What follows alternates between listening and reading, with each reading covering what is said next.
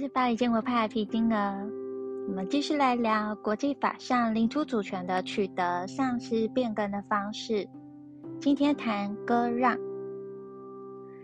割让就是某个国家透过领土主权移转的方式，将自己的领土主权移转给另外一个国家。通常是因为战争的关系，所以呢，战胜国要求战败国必须割让那部分的领土给战胜国。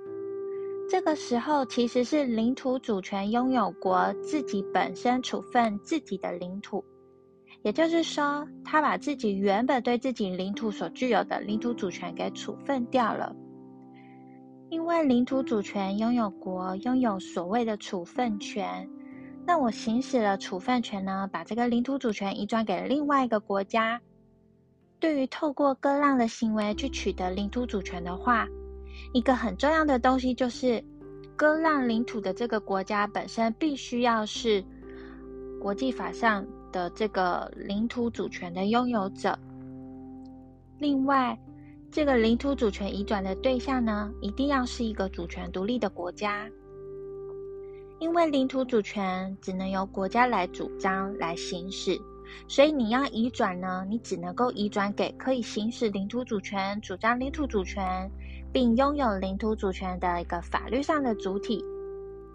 所以，领土主权割让只能够割让给主权国家。换句话说，你要去割让给一个流亡政权是不可能的。那另外一件事情呢，就是割让是同时有给还有取得这一个动作，所以割让一定是要有双方存在的情况之下，才会有所谓的割让。你要有一个让与的对象，所以呢，没有对象的情况下呢，就不会成立所谓的割让。以前有听过有人留言跟我说“悬空割让”，问我有没有这个东西。其实这个不符合国际法上面割让的概念，因为如果没有让与对象的话，那就只是抛弃，纯粹的抛弃而已。像台澎领土主权呢，在旧金山合约第二条 B 项是日本放弃。但没有把台澎给其他国家，所以这也不是一个割让的动作，就单纯的抛弃领土主权而已。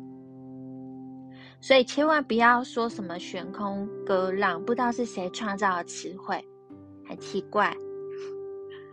好，基本上呢，这种领土的割让都会透过国际条约来进行。那既然讲是国际条约的话，就表示这个行为必须要完成相关国家自己本身内部对于条约的有效的程序。举例来说，如果说对于某个国家来讲，它的条约一定要经过本身的国会批准，那假如你这个领土割让条约如果没有经过国会的批准的话，那就不会产生效力，那这个领土割让就不会有效。那当然，有的条约里面会说，这个条约要生效，并不需要经过双方国家批准，也是有这样的情况哦。这不是不可能。所以说，条约要怎么生效呢？其实是要看条约的当事国们自己本身是怎么样的规范。可是，其实现代的主权国家概念来讲的话，我们大概很少看到有条约不需要经过批准的。当然，这很重要的原因是因为说。在以前，就是说国家还是君王的个人财产的那个时候，这时候你君王签约，就是你同意了嘛？同意就是你就处分自己的财产，没有其他后续程序需要完成。但我们现在来讲的话，大概基本上都会认定为说，就是要有一个主权在民的概念，就是说国家的主权是从人民这边所往上的。但是透过建国的程序，或者说透过权力移转的程序，然后由国家元首代为行使，在这个时候呢，通常会有所谓的批准的程序，会认为这个不是你国家元首出来签个约就可以做决定的，所以以现代国家，你大概很少看到那种，嗯，就是不需要经过批准就直接生效条约的情况。那还有就是一种情况，就是割让这个东西呢，除了因为战争而割让领土之外，还有另外一个情况是买卖。譬如说，像美国就是很早以前跟俄国买了阿拉斯加，还有像日本，它在一八九五年的时候，因为俄国、德国、法国这三个国家干涉日本，要求日本把在马关条约里面所取得的这一个辽东半岛的部分要交还给大清帝国。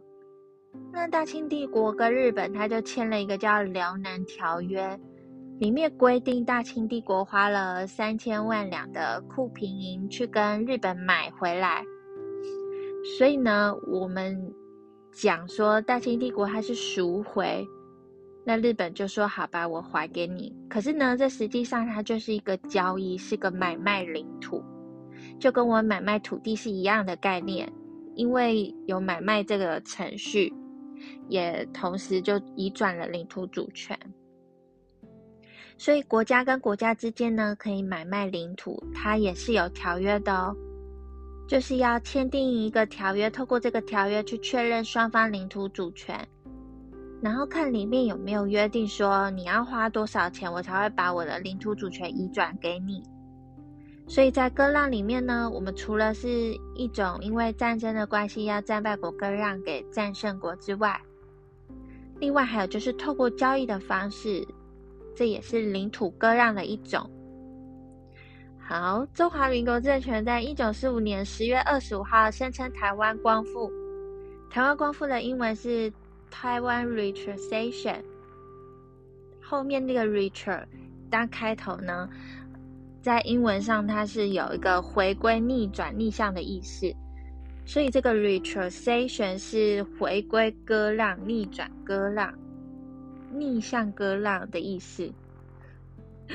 这个并不是国际法上的词汇哦，这是中华民国政权自己造的字。它的意思就说，哦，把台湾逆向割让还给中国，因为中华民国政权在当时是唯一的中国主权国家，这个国家法人格的政府代表。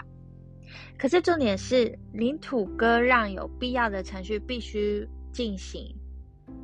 既然没有完成领土割让程序，当然没办法产生领土割让效果。一九四五年的台澎，当时还是日本的领土，所以台湾光复，